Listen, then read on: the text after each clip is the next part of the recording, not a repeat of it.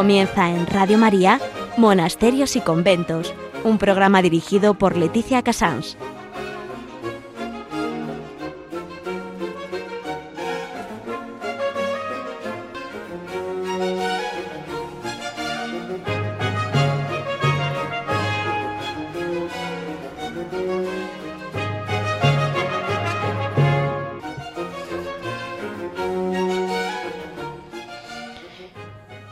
Buenos días, son las 11, las 10 en Canarias, estamos en Radio María y comenzamos Monasterios y Conventos.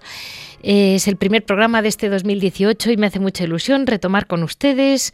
Eh, porque siempre, siempre hay noticias en los monasterios. Eh, en agenda, hoy vamos a hablar sobre San Francisco de Sales, que es el día 24, lo celebramos en la iglesia el día 24. En noticias vamos a hablar de la renovación que ha habido de la devoción del Niño Jesús de Praga, la devoción al Niño Jesús en Alba de Tormes sobre todo y, en, en, conjunto en toda la iglesia nunca se ha dejado, pero cómo está retomando, digamos.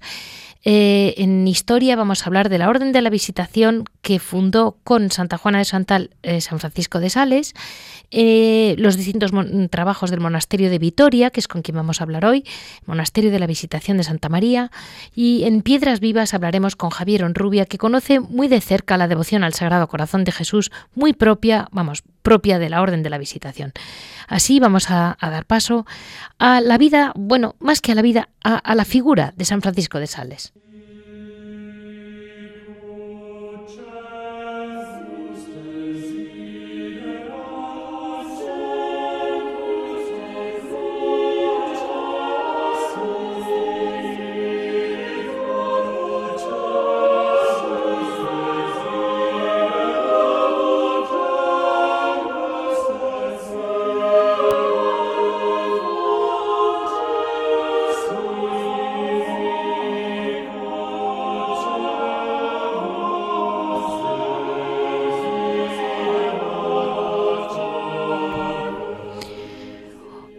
Mm, quería mm, pues comentarles a todos ustedes que este celebramos a San Francisco de Sales. Podemos decir muchas cosas de su vida, fue una vida muy fructífera, fue obispo de Ginebra en un momento en que era una auténtica guerra entre tres poderes, tuvo que hacer pues de diplomático, de, filósofo, de teólogo, eh, defensor de la verdad, defensor de la humanidad, defensor del niño Dios, eh, funda la Orden de la, de la Visitación con Santa Juana de Santal. Es decir, es una, persona que tiene tantos frutos que es muy difícil mm, contársela entera teniendo unos minutos. Pero hay un punto que yo quería comentarles a todos ustedes que yo creo que hoy en día es muy, muy actual. Él es el patrono eh, de los periodistas católicos Mm, entonces, yo creo que hoy en día nada más real que la necesidad que tenemos eh, toda todo el periodismo. Yo creo que dices por qué le hicieron, eh, por qué le hicieron mm, patrono. Pues mire. San Francisco de Sales, como les comentaba, vivía en un mundo en el que eh, el obispo de su zona necesitaba a alguien para extender, vamos, lo que, ahora llamaríamos la reevangelización. Pues un poco así, fue una zona de Francia que estaba, entre comillas, tomada por la herejía y entonces mm, le piden el apoyo. Necesitaban un gran, una gran figura para que realmente convenciera a la gente, porque no, se trata de forzar a nadie, sino de, de, que la gente crea en la verdad mm, sin necesidad de que nadie le fuerce. Y en esa época él, mm, pues eh, la gente tenía mucho protestante, tenían miedo, tenían respetos humanos y no acudían a la, a la predicación de los misioneros. San Francisco de Sales se dio cuenta mm, de que no iban a escucharle por puro miedo, por puro que dirán de la calle. Y entonces cambió de táctica. Entonces de noche iba él y un amigo, iban eh, metiendo debajo de las puertas eh, como unos, lo que hoy en día llamaríamos folletos, que se llaman, son graciosas porque se llaman las controversias, estamos hablando del siglo XVII, que es un libro maravilloso que ahora las reúne todas, que está escrito en un estilo como rápido, punzante, vivo, que es un verdadero modelo de periodismo, eh, y poco a poco va haciéndoles descubrir a la gente eh, pues sus grandes eh, porque él era él fue un obispo catequista no y daba a entender la catequesis en pocas palabras y de un modo como les he dicho punzante poco como es el periodismo no y mucha gente lo leía en su casa sin decir que se lo habían leído, hasta que al final terminaron convirtiéndose. Y cuando llegó la visita del primer del obispo, una visita general, como a ver si aquello había cuajado o no, él no había dicho nada a nadie y mucha, mucha gente efectivamente se había convertido. Se había convertido eh, en silencio por la noche en su casa leyendo las páginas punzantes de San Francisco de Sales, que luego conocido era un hombre famoso por su paciencia y su dulzura, aunque el de niño, por lo visto, tenía un carácter fuertísimo, y es una imagen de cómo el hombre puede, por amor a Dios, mm, convertir en virtud lo que era una tentación, lo que era, lo que era algo, mm, digamos, negativo de tu carácter, y por otra parte, cómo supo hacer llegar a la gente eh, de un modo rápido y vivo lo que, lo que la gente no podía, por muchos otros motivos humanos que él comprendía con perfecta caridad, eh, escuchar. Y así mm, es como le nombran enseguida patrono de los, de los periodistas de Europa, y yo diría que nos haría falta mucho periodista así, punzante y rápido, pero siempre con buena intención. Así vamos a dar paso a nuestra noticia, que es volver a hablar sobre el niño Jesús de Praga.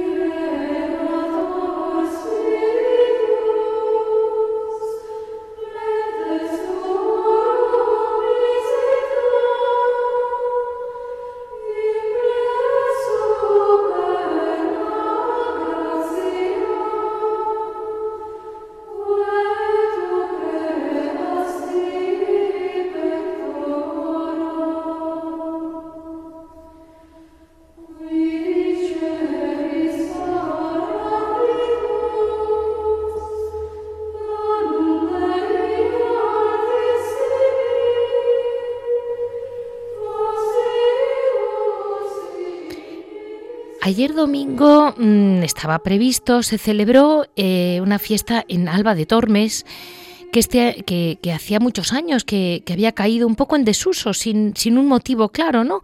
que mm, presenta muy bien esa devoción de Santa Teresa a la infancia de Jesús, lo que tradicionalmente se llamaba la Santa Infancia. Y dicho de algún modo es que mm, quien, quien digamos, quien recogió muy bien esa tradición espiritual de la advocación de la Santa Infancia fue el Carmelo a raíz del Niño Jesús de Praga. La historia del Niño Jesús de Praga es muy larga, muy bonita. Eh, se la comenté el año pasado y no la vamos a repetir, pero sí vamos a, a quedarnos un poco con lo que siempre falta, que es profundizar sobre lo que nos ha quedado de esa preciosa devoción del niño. La devoción actual de la Santa Infancia, quien realmente la lleva es, es los carmelitas. La, Orden del Carmelo muy pronto mm, se dio cuenta de esta devoción y aunque nació ligada al convento de Praga, poco a poco, eh, como era, era, tan genuino de la espiritualidad, eh, de, ese amor a la, a la humanidad de Jesucristo que tenía Santa Teresa y San Juan, Mm, a partir de ahí es como va la Orden del Carmelo, eh, digamos, mm, acogiendo al niño Jesús. Vamos a preguntarle mejor al Padre Miguel Ángel de la Madre de Dios, que seguro que nos lo va a decir mucho mejor. Buenos días, Padre. Buenos días, Leticia. Mire, siento mucho que mm, este programa no ha llegado a tiempo para que fuera la gente a Alba de Tormes este año a celebrarlo. Pero bueno, de todos modos ha debido de ser precioso. Eh, dígame usted, padre, ¿De dónde viene este acogimiento de la Orden del Carmen al Niño Jesús? Se nota que la devoción de Santa Teresa y San Juan de la Cruz por la humanidad de Jesucristo y especialmente por el Niño Jesús ha cuajado y se mantiene, porque ayer celebramos en Alba de Tormes una fiesta hermosísima. La hemos recuperado hace varias décadas que había decaído y acudieron más de 100 niños con sus familias. Hicimos una pequeña procesión desde la iglesia de los padres carmelitas hasta la de las monjas carmelitas, donde está el sepulcro de Santa Teresa, y allí celebramos la Santa Misa.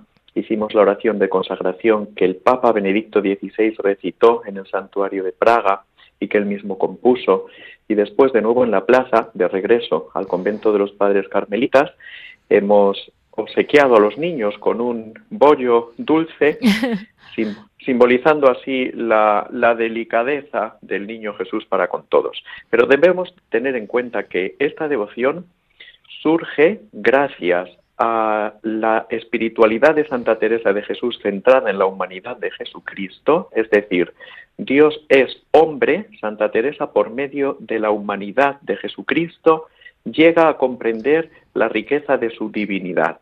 Esta es la verdad teológica fundamental que después en el Carmelo ha arraigado a lo largo de los siglos de una manera extraordinaria, prueba de lo cual es la rica imaginería del niño Jesús que en todos los Carmelos fundados por la Santa se, pueden contemplar.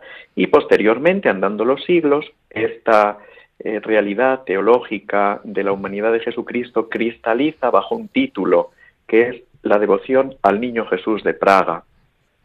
Y dígame, padre, eh, ¿tiene de alguna forma algo que ver? Porque, claro, yo lo relacioné sin querer, ¿no? Santa Teresa del Niño Jesús eh, se acoge a la figura del Niño Jesús ya en el siglo XIX, XX, ¿no? Sí, Sí, sin duda, claro que sí. Ella participa también de esta, de esta devoción y en la escuela del Carmelo ella profundiza de un modo muy, muy concreto en ella, qué duda cabe. De hecho, Santa Teresita ya participaba desde su infancia en una cofradía de las muchas que proliferaron en el siglo XIX dedicada al Niño Jesús de Praga y que, y que en todos los conventos de la orden a lo largo de todo el mundo se fueron extendiendo estas cofradías infantiles, cofradías de niños. Hemos de tener en cuenta que el corazón del niño está preparado para recibir todo lo bueno que se le dé. Y nada mejor que el Evangelio desde la más tierna infancia, para que el niño abra el corazón a la belleza, a la bondad, a la hermosura, es decir, a Dios. Y a Dios el niño lo comprende en su misma medida, es decir, en estatura de niño. ¿Qué mejor manera? Así es como los niños se acercan a Dios entendiendo que es igual que ellos, humano, diríamos nosotros los adultos, y para los niños, pues cercano a ellos en la figura de un niño. Y esta es la imagen del niño Jesús de Praga a la que se profesa tanta devoción. Dígame, padre, eh, ¿por qué nos cuesta tanto hoy en día, yo creo que más, fíjese, volver a la inocencia de la infancia? porque nos cuesta abrazar el Evangelio. El Señor nos dice, el Señor nos dice, si no volvéis a ser como niños, no entraréis en el reino de los cielos. La niñez significa candor, significa sencillez, significa humildad, significa confianza, mucha confianza. Al igual que un niño confía en el amor de sus padres, cada uno de nosotros con corazón de niño debemos confiar en el amor y en la misericordia de Dios nuestro Padre. Y quizá esa sea la razón por la que nos cuesta entrar por el camino sencillo, como diría Santa Teresita del Niño Jesús, el camino de la infancia espiritual, que no tiene nada de infantilismo, sino de mucha reciedumbre en la entrega y mucha confianza en el amor. Ese es el camino de infancia por el que va Santa Teresita y por el que también nosotros debemos ir y que Jesucristo nos enseña a todos, que duda cabe, especialmente en las pasadas fiestas y cercanas fiestas navideñas que hemos celebrado. De hecho, la fiesta del Niño Jesús de Praga es como una prolongación de la fiesta del tiempo litúrgico de la Navidad. Y em, un último detalle, padre. Eh, el otro día estaba yo en, casa de unos sacerdotes y recibió un sacerdote una caja muy grande, como un gran paquete de Alemania. Lo abrió y apareció un trajecito para su niño Jesús de Praga, porque él tiene una relación con Praga y tiene mucha devoción al niño Jesús. Y yo le dije, ¿pero para qué quiere otro traje para el niño Jesús? Y me dijo, para que estrene este año, como a todos los niños les gustan los regalos y les gusta estrenar y me miró con tal tacto al niño que yo dije, vale, vale, vale, qué poco deli cuánta delicadeza se pierde, padre. Y, sí, ciertamente. Y, dices, mm, bueno, pues vale, pues es una forma de, de ofrecerle al niño los muchísimos trajes que tiene el niño en el mundo entero. Sí, es un gesto material, ciertamente un gesto material, pero que manifiesta una realidad más profunda. Es un signo exterior de una realidad interior, es decir, de fe, de delicadeza, de ternura, en definitiva, de reconocimiento y de fe, fe en la humanidad de Jesucristo, que se ha hecho hombre por nuestra salvación sin dejar de ser Dios, como dice San Pablo, idéntico en todo a nosotros, excepto en el pecado. Las imágenes del niño Jesús de, de Praga, en concreto la original que está en Praga tiene un vestuario enorme, inmenso y riquísimo, como si del mejor emperador se tratase, como así es en realidad, ciertamente. Y las imágenes del niño Jesús que están en los conventos de carmelitas descalzas principalmente, tienen también un gran ajuar y según el tiempo litúrgico, según las fiestas, se cambia de ropa al niño Jesús, tiene a veces los instrumentos de la pasión, por ejemplo, en sus manos. Puede parecernos algo eh, extraño, una especie de contrapunto, pero no es así. Es decir, desde la infancia comienza ya la gran obra de la redención que va a culminar con la entrega en la cruz. Desde la infancia de Jesucristo se comprende también la riqueza del amor de Dios que se entrega hasta dar la vida en, su pasión y muerte por nosotros. Por eso la imagen del niño Jesús siempre atendida y cuidada con mimo y con delicadeza, como signo de fe interior que se manifiesta así exteriormente por medio de estos gestos tan entrañables.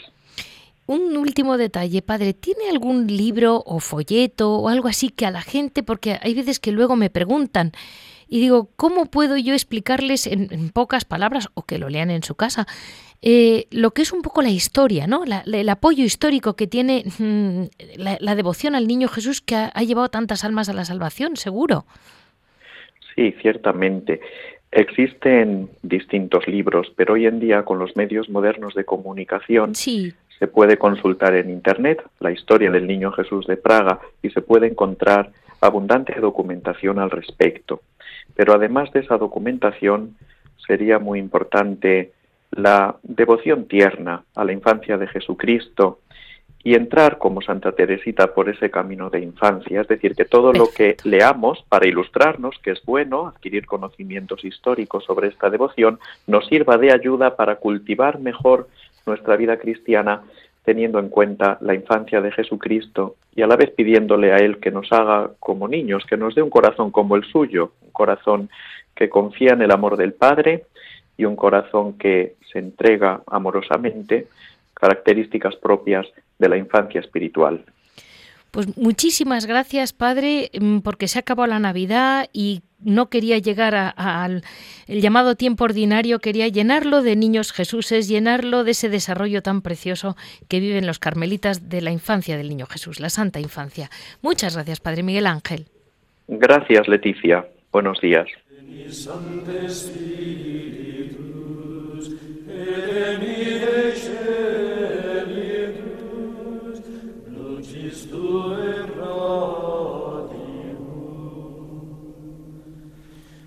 Liba de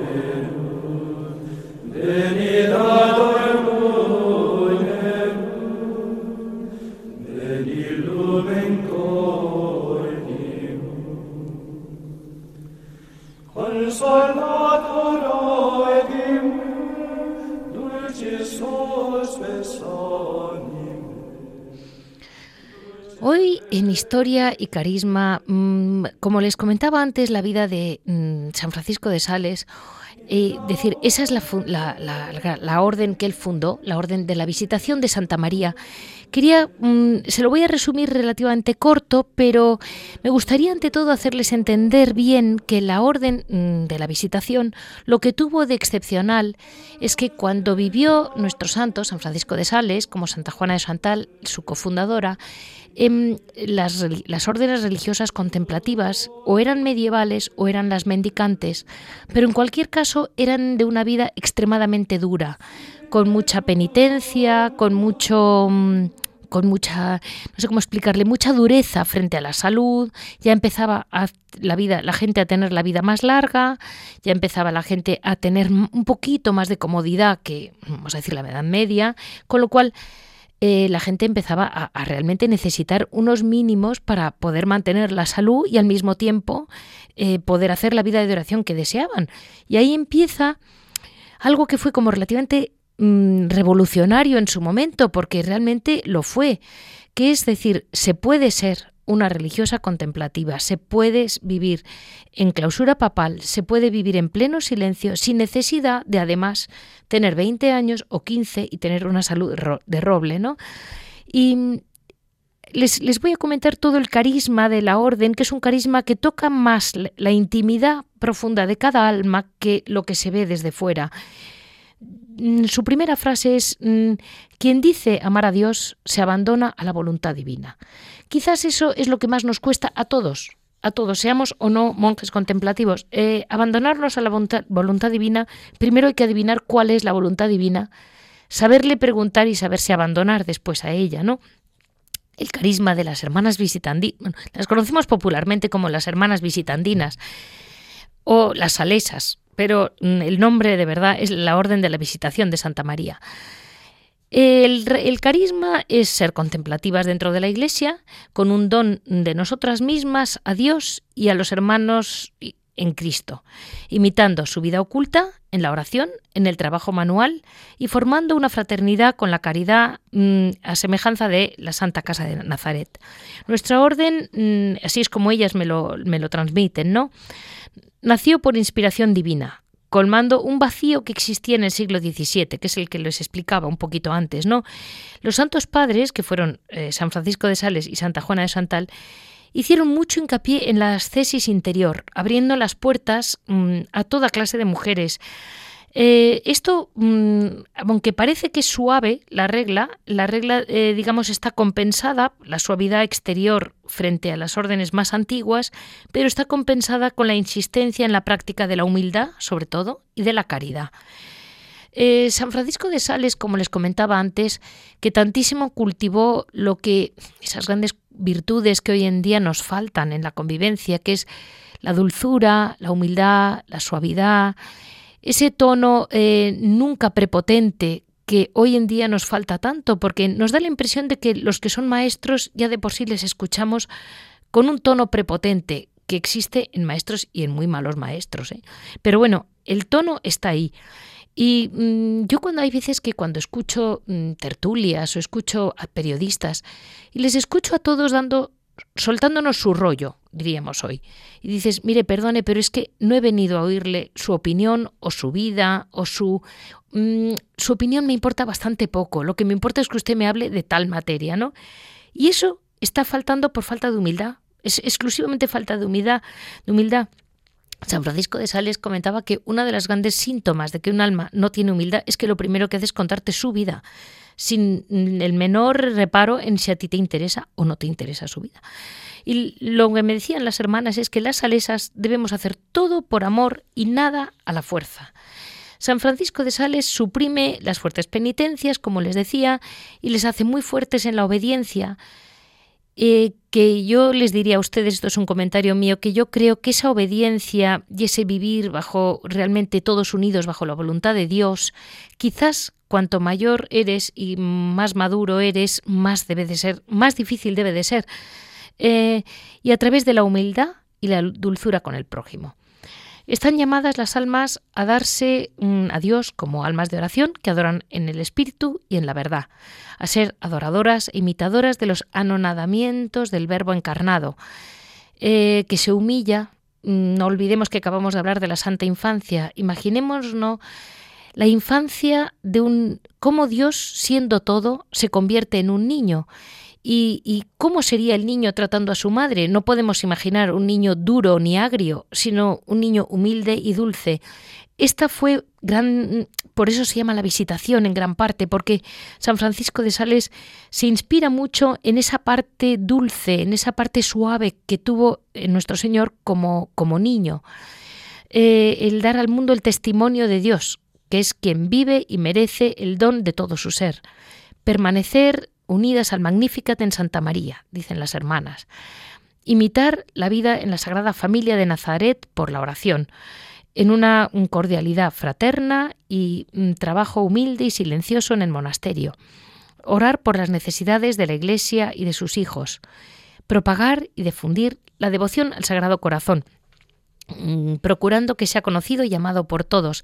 En esto les comento que a los pocos años de la fundación de la Orden, parece que el Señor quiso, pues, como dar su beneplácito a la fundación de las visitandinas eh, con, las apariciones a Santa Margarita de Alacocue. Santa Margarita era una humilde religiosa que no pretendía llamar la atención de ninguna manera y se le aparece a ella directamente el Sagrado Corazón de Jesús. Eh, en cuatro apariciones primeras muy importantes, que le, bueno, a ella casi la machacan, como a todas las santas, mm, así, pero ella conoció claramente que tenía que hacerse cargo de que todos conociéramos el profundísimo amor de nuestro Señor.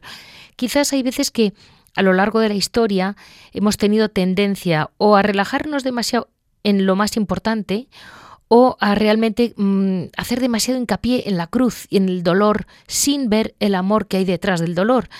Y, y efectivamente, pues ahí llega el Sagrado Corazón y, la devoción al Sagrado Corazón es muy importante para todos, porque sentirte querido, sentirte hijo de Dios es quizás la clave para todos los momentos más duros de la vida.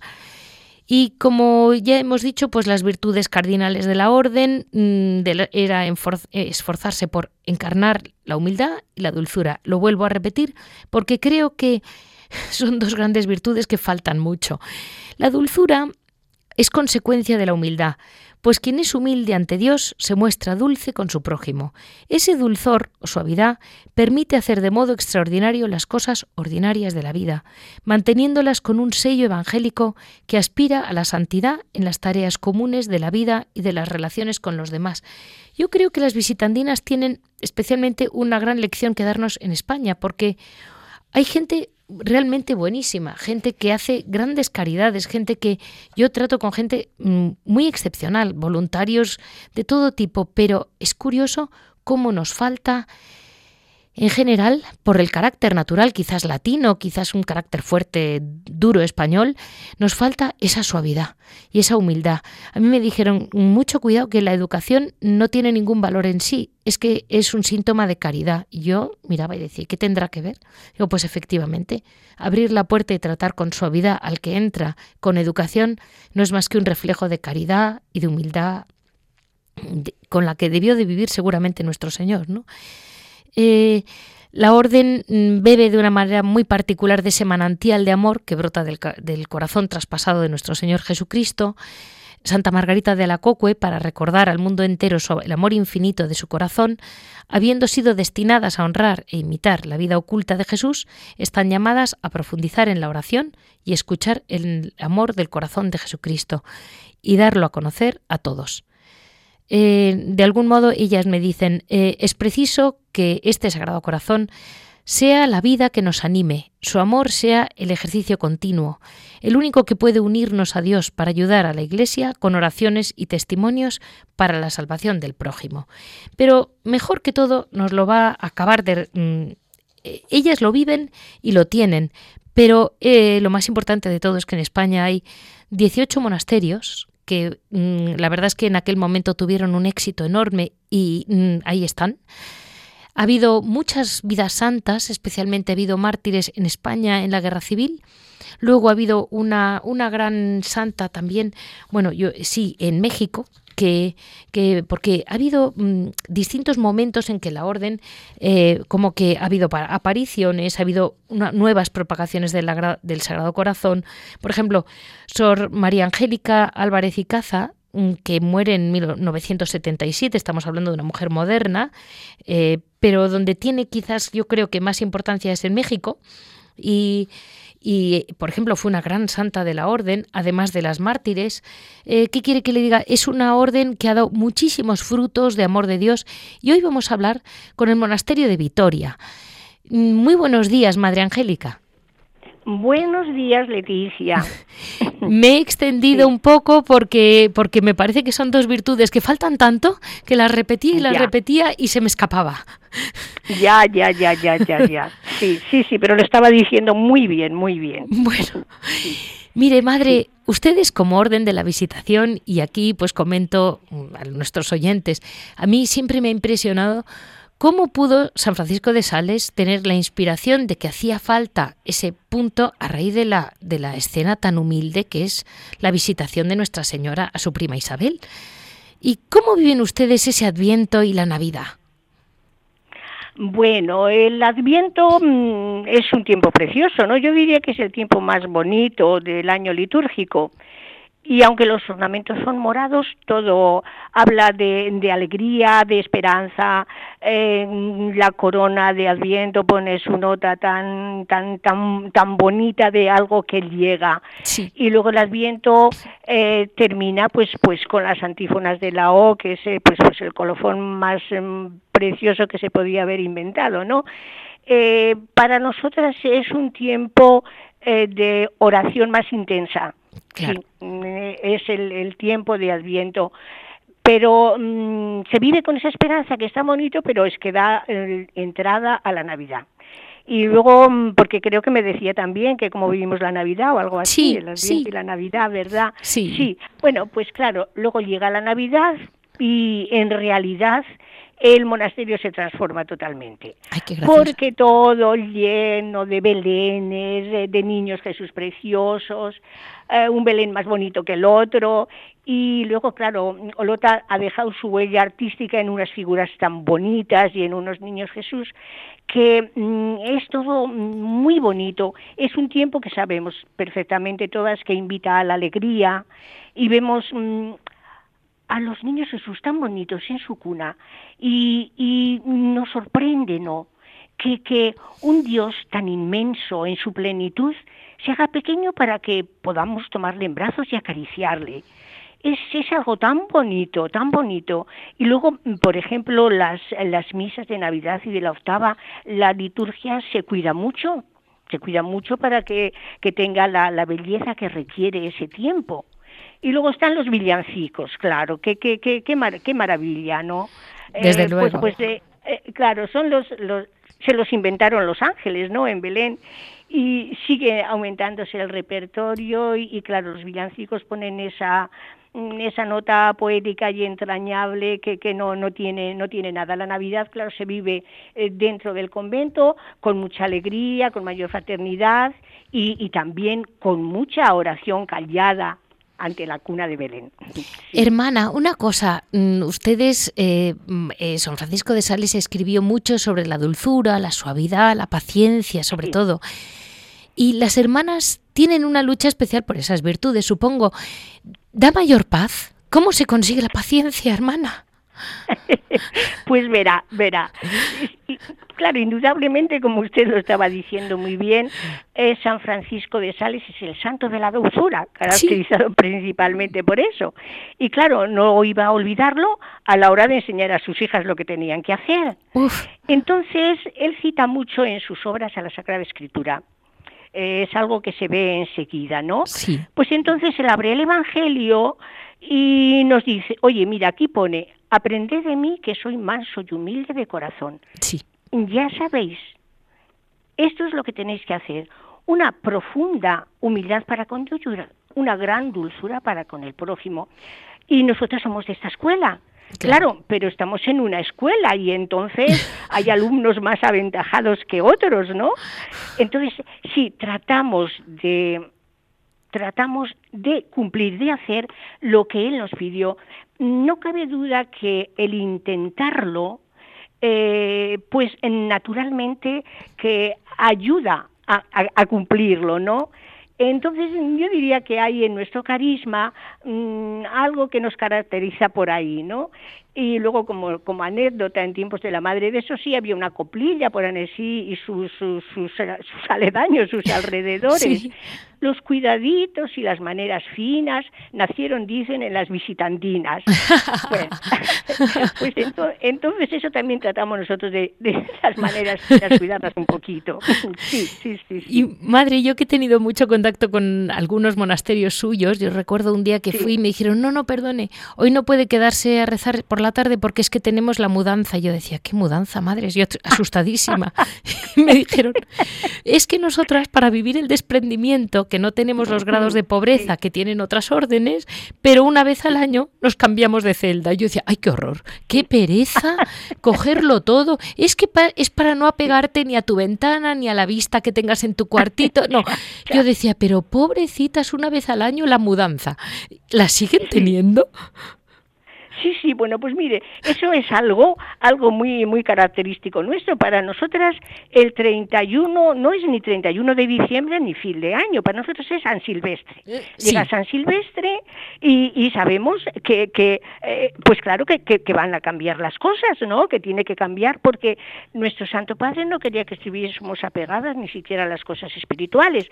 Yo, por ejemplo, este año me ha tocado una cruz muy bonita y ya sé que al año que viene no la voy a tener, porque al final de año se pone todo en común y se reparte juntos con los turnos y el santo que ha correspondido.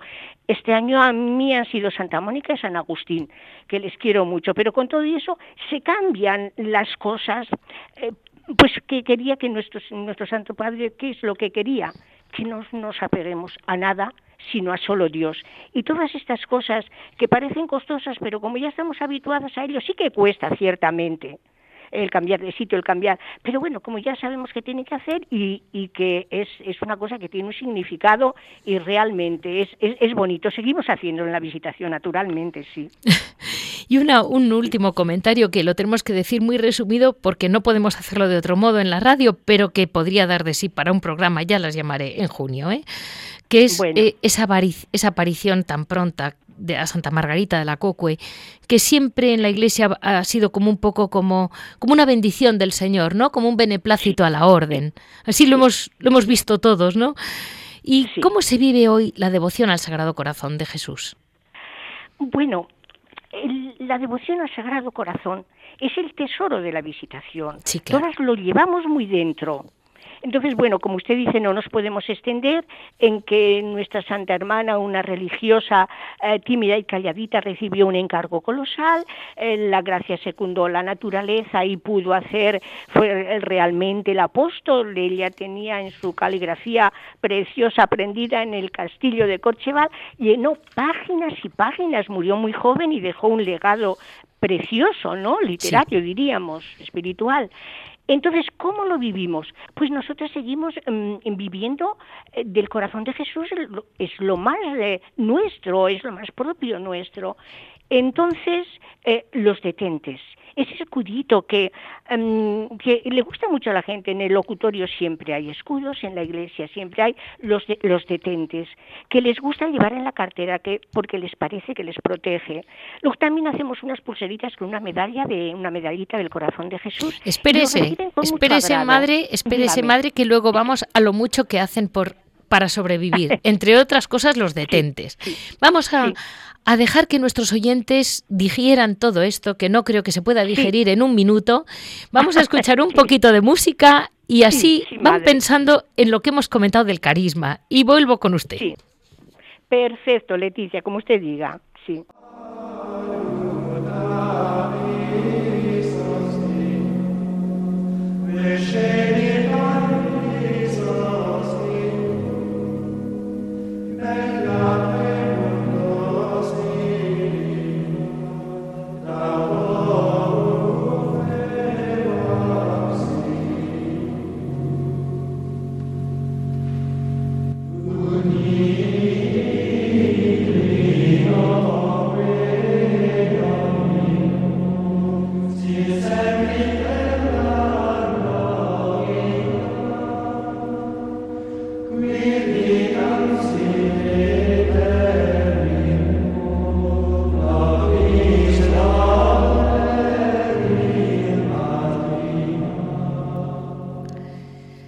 A pasar a la sección de Hora en Labora para ver hoy en día las visitandinas de Vitoria qué hacen para salir adelante, porque hay muchas religiosas en España que hacen pastelería, pero luego se, bueno, pues tienen de duro que es mucho la racha de Navidad, pero las visitandinas con todo lo que nos han dicho que tienen de trabajo tendrán que tener otra cosa que les ocupe todo el año. Muy buenos días, madre, seguimos adelante. Me estaba comentando sobre los detentes. Eh, yo le diré que yo soy la primera que lleva un detente en el bolso, o sea que tengo que ser... Eh, el detente es algo que, que, siempre mis oyentes luego me preguntan dónde comprarlo. Eh, indudablemente el Sagrado Corazón de Jesús tiene su papel. Sí, sí, sí, sí. Sigue siendo la devoción tan extendida en la Iglesia continua, ¿cierto? Sí. Sí. sí, sí, sí. Y ustedes hacen también bordados, ¿verdad? Sí, hacemos bordados, sobre todo bordados litúrgicos. Sí. Eh, hacemos también, o sea, mm, reparación de, de ornamentos, eh, limpieza de ornamentos, todas estas cosas que a veces llegan un sacerdote eh, joven a una parroquia, se lo encuentra todo bastante así, quiere ponerlo a punto, entonces colaboramos con ellos. Pero mm, lo que hace, lo que nos caracteriza estos, o sea, que lo propio diríamos de estos últimos, quizá este último año así, pues ha sido una cosa muy curiosa porque fue a partir de las riadas de Perú Em, empezamos a ver fotos de campos anegados de agua, de familias que se quedaban sin nada.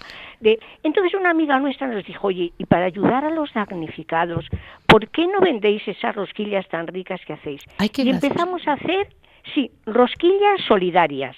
Ah. Además, que lo pusimos así, venta de rosquillas solidarias. Entonces, eh, la gente ha venido a comprar las rosquillas y es una cosa que continúa, ahora ya no están las riadas, pero nosotras ponemos todos los ingredientes, todo el trabajo, naturalmente, y el importe íntegro va para los pobres.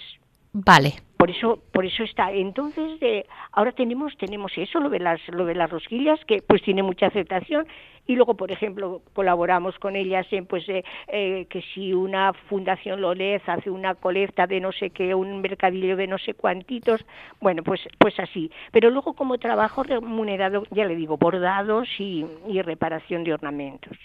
Pues madre, eh, ahí es donde yo le decía que San Francisco de Sales yo lo encuentro muy actual, porque mire, yo estoy rodeada de gente muy solidaria, como usted dice, que comprarían rosquillas y, darían las horas que hiciera falta. Pero luego, eso sí, la brusquedad con que, con que se tratan unos a otros la tenía usted que ver, que no se lo cree. Desde la cocina. por favor. Y eso es puro desconocimiento, no es, no es en absoluto maldad, es gente buenísima. Pero el valor de la humildad y el valor de la dulzura y de la paciencia lo tienen que publicar, madre. Lo tienen que hacer conocer si es, es lo propio nuestro, es lo que da lo que da más paz y como usted dice falta mucho, pero claro, la, la, humildad y la caridad van juntas, si es una mal, un alma es humilde es caritativa y si es caritativa es, es humilde. Entonces, eh, si el Señor nos lo dijo, nos enseñó muchas cosas, pero de aprender nos dijo solo eso. Aprended de mí que soy manso y humilde de corazón. Y da una gran paz vivir en esa escuela, Leticia, de verdad. Sí, es bonito. Dígame, hermana, un libro que pueda yo recomendar a mis oyentes. Bueno, pues eh, yo creo que eso es muy fácil. El libro eh, más clásico de nuestro Santo Padre es La Introducción a la Vida Devota. Sí en sus tiempos, bueno, pues fue, fue un bestseller, fue, se hicieron ediciones ya entonces, ya entonces, ¿no?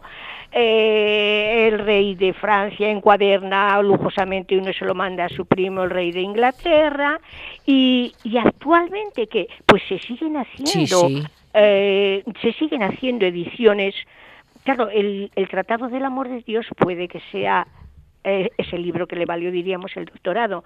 Pero la introducción a la vida devota que está, pues, aparte de las librerías, pero por ejemplo en nuestras hermanas del primero de Madrid, en Santa Engracia, pues tienen toda clase de, obras. Pero esa es la que, y como decíamos al principio, mm, tiene una gran actualidad el pensamiento y los escritos de nuestro santo fundador. Sí, son es que actuales. Yo pensaba, mientras ustedes están trabajando, como hoy en día la gente, pues el trabajo ha, cobrado tanta importancia en la vida de las personas, el tenerlo o no tenerlo es una tragedia o no, y una vez que lo tiene la gente realmente el, trabajar bien, que es un paso más, ¿no? Eh, ese trabajar bien, yo me imagino que con estas virtudes es más fácil. Pues eh, claro, indudablemente. Por ejemplo, en concreto, el de las rosquillas solidarias, ¿no? Pues entonces, una que nos ocupa a todas, lo hacemos así, es la hora del recreo para poder hablar y en dos o tres horas están acabadas. Pero mm, las cosas si no se hacen con cariño, si no se hacen, hay que poner, es renuncia, ¿no? El practicar la dulzura y la humildad es renuncia, Total. sacrificio. Pero mm, contamos con la gracia de Dios. La gracia de Dios eh, lo arregla todo y liga todo. Y si Él nos pide una cosa, se compromete a, darnos la gracia suficiente para realizarla.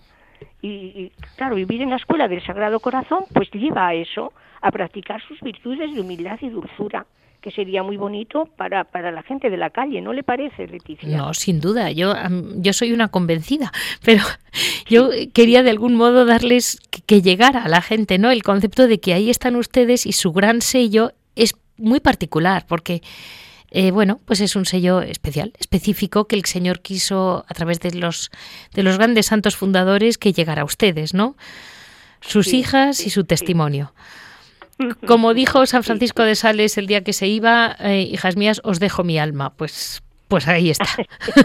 Menuda herencia. ¡Qué horror! Desde, luego, desde luego. Sí, sí, él nos ha dejado, se marchó y se quedó, se ha quedado en sus escritos y en su... Había una señora que decía, graciosa, una señora francesa, que quería un librito en francés, que ella le sentía a su lado, sí, era graciosa, sí, le sentía a su lado cuando le leía, pues nada, que yo eh, desearía eso a todos los lectores de nuestro Santo Padre, que les sientan a su lado, ayudándoles. sí. Pues mm, y un detalle que se me ha olvidado comentarles a nuestros oyentes, y es que Santa Juana de Santal eh, cuando ella fundó era ya una mujer para la época mayor, era viuda, había tenido sus cuatro hijos, un matrimonio muy feliz. Y después fue cuando realmente empezó. O sea que no estamos hablando de una, de una orden religiosa que puede iniciar una niña, sino que hoy en día que vivimos muchos años y que, y que mucha gente tiene pues cambios de vida a mitad porque la vida está revuelta, eh, es posible, es, es, posible, como hizo Santa Juana de Santal, un volver a empezar porque son ustedes muy jóvenes de espíritu, porque nunca tienen fin. Sí, sí, sí, naturalmente. O sea, en la visitación eh, siempre han tenido cabida, ¿no? Sí. Eh, personas mayores, personas viudas. La fundadora de nuestro, nuestra hermana fundadora era viuda. Eh, o sea que yo he llegado a ver en mi comunidad tres viudas juntas, ¿no? Y hubo hasta cuatro. Entonces pueden entrar personas mayores eh, ¿qué, necesitan? Un deseo de entregarse totalmente a Dios que a una persona mayor le cuesta más que a una joven, cierto, pero, pero también está más madura en la virtud. Entonces, mm, ¿por qué no eh, esa etapa que le queda de su vida, dársela totalmente al Señor? Porque no cabe duda que vivir una vida consagrada tiene tiene tiene algo tiene algo de, de, muy de muy positivo no por supuesto entonces entonces sí claro cualquier persona que yo yo qué, qué puedo hacer ahora pues yo puedo mm, reiniciar una vida nueva dejando lo que he vivido atrás y entregada totalmente a Dios y entonces para qué estamos nosotras aquí como dice nuestro directorio, para ayudar con nuestras oraciones y buenos ejemplos a la Santa Iglesia. Entonces, el resto de su vida que les quede, que lo dediquen totalmente a una vida entregada totalmente a Dios. Pues muchísimas gracias, madre, porque se me había olvidado un punto que para mí creo que es muy importante, porque hoy en día no queremos cumplir años y la vida va pasando y yo estoy rodeada de abuelas que hacen footing por la mañana y digo, y además de seguir corriendo con 60 años, pues a lo mejor podías hacer cosas más importantes que correr. Pues cierto, cierto, cierto. En la visitación tenemos ejemplos maravillosos de personas mayores que han vivido una gran santidad. Sí, sí, sí, sí, sí. sí. Pues muchísimas gracias, Madre Angélica. Mm, tenemos en cuenta que el monasterio de Vitoria ahí está para todos los, toda la gente de cerca que sepan que venden sus rosquillas solidarias. exacto, exacto. Y luego, si necesitan libros o detentes, todo eso, pueden ir rosarios, pueden acudir a nosotras que con muchísimo gusto se los proporcionamos. Perfecto. Muchas gracias.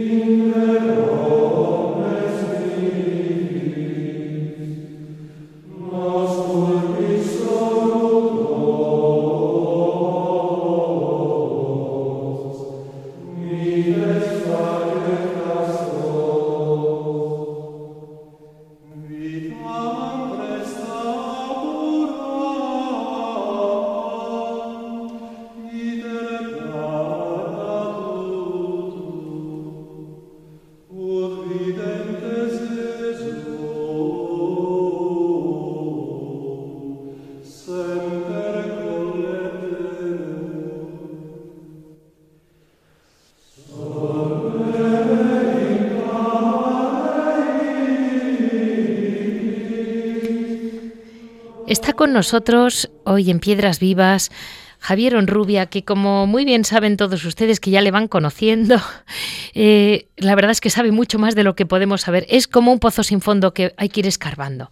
Entonces, hoy vamos a preguntarle, ya que hemos hablado con las visitandinas, sobre la Guardia de Honor del Sagrado Corazón. Buenos días, Javier. Buenos días, Leticia. Feliz año. Muy feliz año a todos. Y te quería preguntar, porque yo sé que de esto sabes tú mucho más que yo, pero la Guardia de Honor del Sagrado Corazón mm, es como algo que funda una, una monja mm, visitandina, ¿verdad? Pero no sé más. Sí, bueno, mira, yo es un descubrimiento más o menos reciente de hace de, hace dos años. No, yo descubrí que existía esta, que es una archicofragía de la Guardia de Honor. También se la conoce como la hora de presencia y explico por qué. Eh, bueno, esto surgió, nació en el 13 de marzo de 1863 por iniciativa de una monja salesa, una visitandina, eh, la Madre María del Sagrado Corazón que en un monasterio de la Visitación en, Francia, en Bourges, en Brest, en Francia, pues tuvo pues como una revelación de, de hacer una especie de grupo, de, de, de comunidad, de gente que rezase por nada más y nada menos que por la gloria el amor y la reparación al Sagrado Corazón.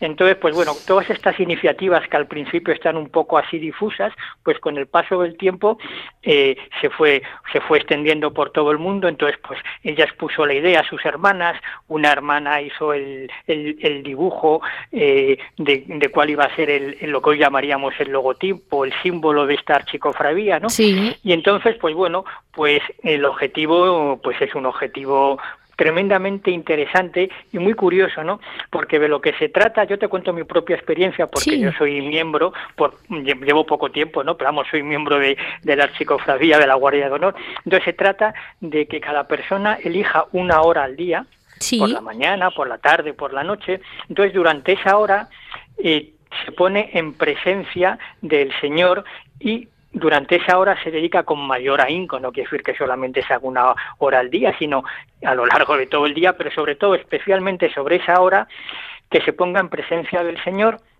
y acompañado porque cada persona que elige una hora se puede elegir la hora que más nos guste o incluso la que más nos disguste como mayor sacrificio, ¿no? Entonces, lo que hace esa lo que hace esa persona es en compañía de los de los santos patrones, el patrón puede ser la puede ser la Virgen, puede ser un santo, puede ser eh, algún algún ángel, algún arcángel, o sea, eliges el que al que tengas más devoción, pues entonces durante esa hora eh, tratas de estar más en presencia del Señor, de tener una actitud pues más de acorde con lo que es el espíritu del Sagrado Corazón, ¿no? Entonces, pues bueno, eso es de lo que se trata. Pero Javier, pues claro, sí. Perdóname, eh, cada hora de cada hora de guardia tiene como un patrono, ¿no? Sí, sí, sí, cada uno tiene un patrono, ¿no? Entonces, si tú coges a lo mejor las 12, no me acuerdo exactamente, pero vamos, que si coges a las 12 del mediodía, pues tienes a la Virgen. Si coges a la una, pues tienes tienes a, San Francisco de Sales, por ejemplo. O sea, cada, cada, cada hora del día tiene un, tiene un patrón, ¿no? Es que lo más divertido es que estoy viendo que hay una hora que tienes a los serafines querubines. Los querubines. y yo digo, bueno, yo, les digo a mis oyentes que tienen de, de patronos a los querubines y me van a mirar diciendo, perdón, ¿y quién es esa gente? Y los tronos, dominaciones y potestades. Pues mira, las Salesas de Granada han editado el manual de la Archicofradía ah, del Sagrado Corazón y ahí te viene perfectamente explica en qué consiste. Yo la verdad es que cuando lo leía, porque yo siempre he tenido mucho interés en saber realmente qué era eso de tronos, dominaciones, potestades, querubines, serafines, y te viene explicado de una manera muy sencilla y te explica eh, quién, es, quién, es, quién es cada uno y, que, y por así decirlo, eh, qué, debo, qué devoción es la que la que te dan, o sea, que es cuál es el, el fin específico de cada uno, porque no son no son inventos, o sea, existen y están ahí por un motivo muy determinado. Entonces, cada hora tiene su santo patrón, ¿no? Entonces, pues es una cosa muy bonita. Yo, por ejemplo, tengo de 12 de 12 a 1, la, la tengo esa hora todos los días, ¿no? Entonces, pues sabes que en todo el mundo a esa hora hay personas unidas espiritualmente que están ofreciendo un sacrificio, que están haciendo una renuncia, que están ofreciendo una oración, porque se trata de que en esa hora tú seas consciente de lo que estás haciendo y lo bueno es que no tienes que dejar de trabajar, ni tienes que dejar de descansar, ni tienes que ni tienes que bajarte del tren o del autobús. No, no, no, no, lo puedes hacer, estés haciendo lo que estés haciendo, que tengas que tengas ese pensamiento de que eres consciente de lo que estás haciendo, tomar conciencia de que estás en presencia del Señor, ¿no? Entonces, es una cosa que, claro, que lo puede hacer un enfermo, un joven, un mayor, sea, que no hay, no hay impedimento para decir, uy, es que eso me exige, no, no, es que no tienes que dejar durante una hora de hacer lo que estás haciendo, ni mucho menos. Eso es lo bonito y eso es lo que hace que sea una cosa irresistible, vamos, que digas, hombre, ¿cómo no voy a, cómo no voy a hacer yo esto? Porque muchas veces pensamos, uy, es que yo, pues fíjate, si tengo que dejar de trabajar, tengo que dejar, en ese momento estoy recogiendo a los niños del colegio, estoy fregando, estoy haciendo no sé qué, no, no, puedes seguir haciéndolo. Entonces es, una cosa que merece la pena. Y mira, como sé que aquí nos come el tiempo siempre, hoy hoy 15 de 15 de enero del 2018 me gustaría recordar a una monja jerónima del monasterio de San Pablo de Toledo, la Madre Teresa, que hoy cumple 88 años, pero sobre todo cumple 70 años en el monasterio. Yo sé que en todos los monasterios, en todos nuestros queridos monasterios de clausura de España, hay personas de estas que llevan más de media vida dedicadas al Señor, que rezan, que interceden, que piden por nosotros, ¿no? En, todos en todas las órdenes y en todos los monasterios, ¿no? Pues yo pediría a nuestros numerosísimos oyentes que hoy se acordasen especialmente de esta monja, de esta monja jerónima, la Madre Teresa, que cumple 88 años y 70 en el monasterio. Perfecto. Creo que es una buena forma de acabar el programa. Desde esta sección de piedras vivas. Bueno, pues muchísimas gracias porque indudablemente mm, tú también las acompañas, ¿eh? Estás muy cerca. Sí, muy cerca, efectivamente, siempre, siempre que puedo. Bueno, pues eh, este ha sido el sumario del programa de hoy eh, día lunes 15 de enero, como decía Javier. Eh, y ya saben que para cualquier comentario o duda pueden comunicarnos en monasterios y conventos eh, les repito, monasterios y conventos ya sea para mm, conocer los libros, ya sea el manual que ha comentado Javier sobre la Guardia de Honor del Sagrado Corazón, cualquier tema que les pueda interesar sobre el programa de hoy, ya saben que lo tienen ahí. Quería hoy también mm, dar las gracias a Cristina, que ha estado aquí al pie del cañón, después de unas vacaciones que parece que han sido pocas vacaciones, yo creo, porque está como la Virgen María, que ya no la dejan ni vacaciones. Así que aquí eh, vamos a seguir adelante porque cada vez tiene más paciencia conmigo. Y muchísimas gracias, espero estar con ustedes, pues eso, de 15 días.